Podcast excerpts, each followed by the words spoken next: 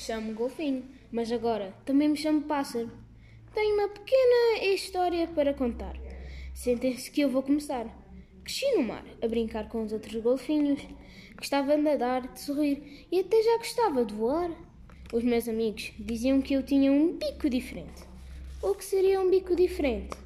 Não tens bico de golfinho, tens bico de passarinho. Eu nadava com muita velocidade e adorava saltar. Vês? Diz-me outro golfinho. Já saltas como um pássaro. Certo dia, estava o mar muito liso.